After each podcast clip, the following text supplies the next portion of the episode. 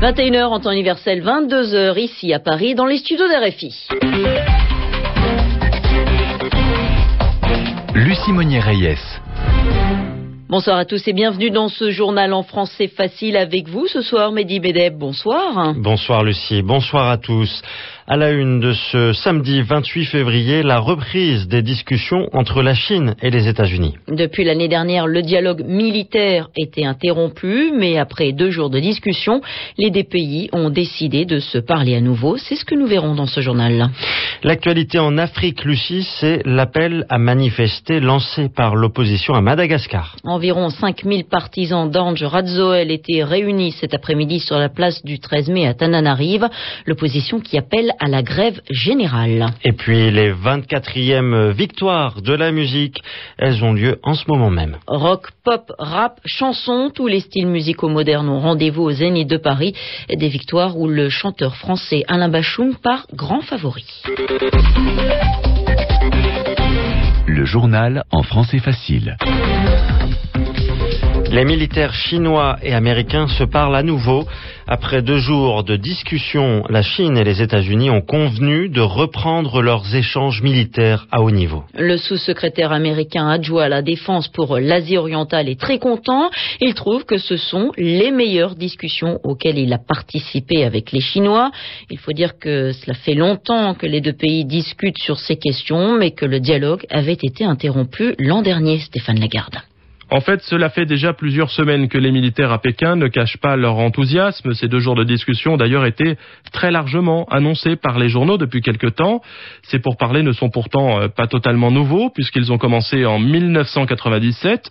Les visites de hauts responsables de l'armée se sont intensifiées dans les deux pays. Même chose pour les étudiants officiers qui vont faire leur classe dans les universités chinoises et américaines ou encore pour les soldats qui participent ensemble à des exercices. Mais ces relations ont aussi été marquées par des périodes de très vives tensions. La Chine a par exemple beaucoup de mal à oublier la destruction de l'ambassade chinoise à Belgrade par un missile de croisière américain en 1999. Pékin a aussi du mal à digérer la collision en 2001 entre un chasseur chinois et un avion espion américain au-dessus de la mer de Chine, ou encore l'an dernier le projet de vente de 30 hélicoptères Apache et de 330 missiles américains à Taïwan. Mais depuis, Obama est passé par là. Le nouveau président américain a dit qu'il était prêt à élargir le dialogue avec la Chine. C'est ce qu'a répété Hillary Clinton, donc quand elle a visité Pékin la semaine dernière. Cette reprise de la coopération militaire pourrait donc être une manière aussi de ne plus parler que de questions militaires pour parler d'autres choses entre Américains et chinois. La prochaine élection présidentielle en Afghanistan doit avoir lieu en août prochain. Le 20 août, pour être précise, Mehdi. Mais cette date, Hamid Karzai veut la changer. Il veut que l'élection ait lieu plus tôt. L'actuel chef de l'État afghan demande à la commission électorale que l'élection présidentielle soit avancée au mois d'avril. Le scrutin avait été reporté à fin août pour des raisons d'organisation et de sécurité. Le président afghan va donc contre l'avis des Nations Unies qui jugeait ce report au mois d'août nécessaire. L'actualité en Afrique, Lucie, c'est l'appel à manifester lancé par euh, l'opposition à Madagascar. Environ 5000 partisans d'Ange Radzoel étaient réunis cet après-midi sur la place du 13 mai à Tananarive. L'opposition qui appelle à de nouveaux rassemblements et bien plus encore à une grève générale nationale. Précision des Grégoire Pourtier. Les militants arboraient souvent les couleurs orange du mouvement, beaucoup étaient munis de casseroles et de cuillères pour faire un maximum de bruit, mais la foule n'était pas aussi compacte qu'au début de la contestation. Était-ce par lassitude ou par dépit après l'échec des négociations menées cette semaine? Était-ce par peur après que les forces de l'ordre aient dispersé violemment des rassemblements à Antananarive et en province ces derniers jours? Quoi qu'il en soit, Andjora Zoel a maintenu le cap. Il est toujours aussi critique envers le régime et, soutenu officiellement par l'opposition traditionnelle, il appelle de nouveau à la grève générale. Cette fois, il espère qu'elle sera suivie au niveau national, demandant à ses partisans de faire des sacrifices pendant quelques jours, le temps de gagner la bataille. Après maintenant plus d'un mois de conflit, on ne voit toujours pas d'issue. À qui profite cet enlisement?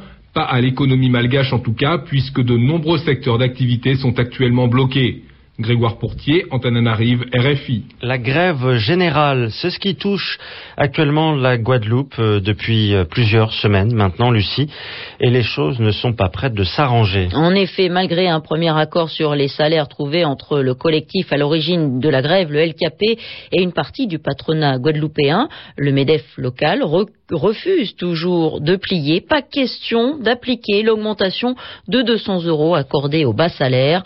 Un combat des grévistes soutenu en métropole, c'est-à-dire ici en France, dans l'Hexagone. Aujourd'hui encore, ils étaient des centaines à manifester dans les rues de Paris pour soutenir les Antillais en grève. Plusieurs partis de la gauche étaient présents, comme le Parti communiste, Lutte ouvrière ou encore le NPA, le nouveau parti anticapitaliste d'Olivier Besancenot. Il y avait aussi des représentants syndicaux et le porte-parole du collectif Continuité LKP, Jos Revelas, qui explique l'importance de cette manifestation. Nous sommes, nous, des originaires d'outre-mer, guadeloupéens, martiniquais, guyanais, réunionnais, qui vivons dans l'hexagone. Ça veut dire que nous sommes euh, originaires de ces endroits où aujourd'hui il y a de l'action et où les gens demandent plus de respect, plus de dignité et qu'on mette fin à deux poids deux mesures entre l'outre-mer et la métropole. Hein. Nous sommes dans une situation aujourd'hui où nous voulons que cette lutte qui a lieu là-bas soit mieux entendue et mieux respectée. Aujourd'hui, nous avons voulu marquer d'une manière ferme que ici, en métropole, il n'y a pas de possibilité que la paix revienne en Outre-mer si ici on ne prend pas la juste mesure de ce qui se passe là-bas. Donc notre présence ici, elle est là pour ça. Et, je crois que si Nicolas Sarkozy dit qu'il est le président de la rupture, eh bien faut qu'il le prouve. faut qu'il le prouve à l'ensemble des Français et qu'il le prouve aussi évidemment à ceux qui sont en Outre-mer. Jos Revelas du CLKP au micro d'Olivier Sherman. Et comme samedi, le mot de la semaine expliqué par Yvon Amar, et ce mot ce soir, c'est fusion. Faire deux banques avec une. C'est ce que le gouvernement français a fait cette semaine, en tout cas c'est ce qu'il a fait faire et il a accéléré un peu les choses. Donc on a parlé de la fusion de la Banque populaire avec la Caisse d'épargne et du nouveau patron de cette nouvelle banque. Fusion, c'est ce mot qui revient pour parler de cette opération et il donne bien l'idée qu'on a fait une grosse chose en additionnant deux choses plus petites. Alors attention, il ne s'agit pas d'une absorption il n'y a pas une banque qui a absorbé l'autre. Il ne s'agit pas d'un rachat. Il n'y a pas une banque qui a racheté l'autre. En principe, il n'y a pas l'une des deux structures qui avale l'autre ou qui en fait sa filiale. Donc, on n'a pas l'image d'un combat avec un vainqueur et un vaincu. Il n'y a pas de cannibalisme économique. Personne n'a mangé l'adversaire. La fusion, ça donnerait plutôt l'idée que l'identité des deux banques va disparaître, leur nom peut-être, et que tout ça va laisser la place à une chose nouvelle qui sera le résultat de cette union. Les deux banques se fondent en un nouvel ensemble, se fondent. C'est une image qui vient de la physique. Hein. Fondre et fusion sont de la même famille. C'est comme si on avait fait fondre deux métaux pour qu'ils deviennent liquides et pour qu'on puisse mélanger ces deux liquides. Et une fois que l'ensemble s'est refroidi et qu'il s'est solidifié, eh bien on a un nouvel objet. On ne peut même plus dire ce qui appartenait à l'un ou à l'autre au départ. Mais on ne dit pas que les deux établissements bancaires se sont fondus l'un dans l'autre, même si c'est bien cette image. Hein. Mais on a inventé un nouveau mot, les banques ont fusionné après la fête du cinéma hier avec euh, les, les, Césars, pardon. C'est au tour ce soir des victoires de la musique. Et pour cette 24e édition, Alain Bachung part favori avec quatre nominations, dont celle d'interprète masculin qu'il vient tout juste de remporter et album de l'année pour Bleu Pétrole.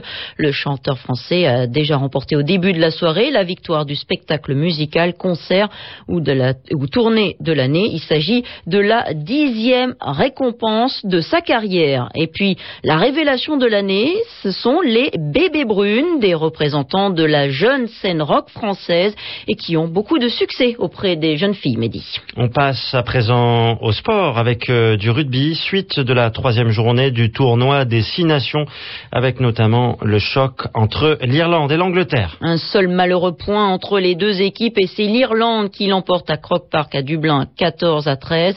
Une troisième victoire pour les Irlandais dans cette compétition. En revanche, c'est une troisième défaite pour l'Italie. L'Écosse l'emporte dans le match des petits 26 à 6 à Édimbourg. Rappelons qu'hier, la France a gagné son pari face au Pays de Galles 21 à 16. 22h10 à Paris, c'est la fin de ce journal en français facile. Merci à toutes et à tous de votre fidélité. Très bonne soirée.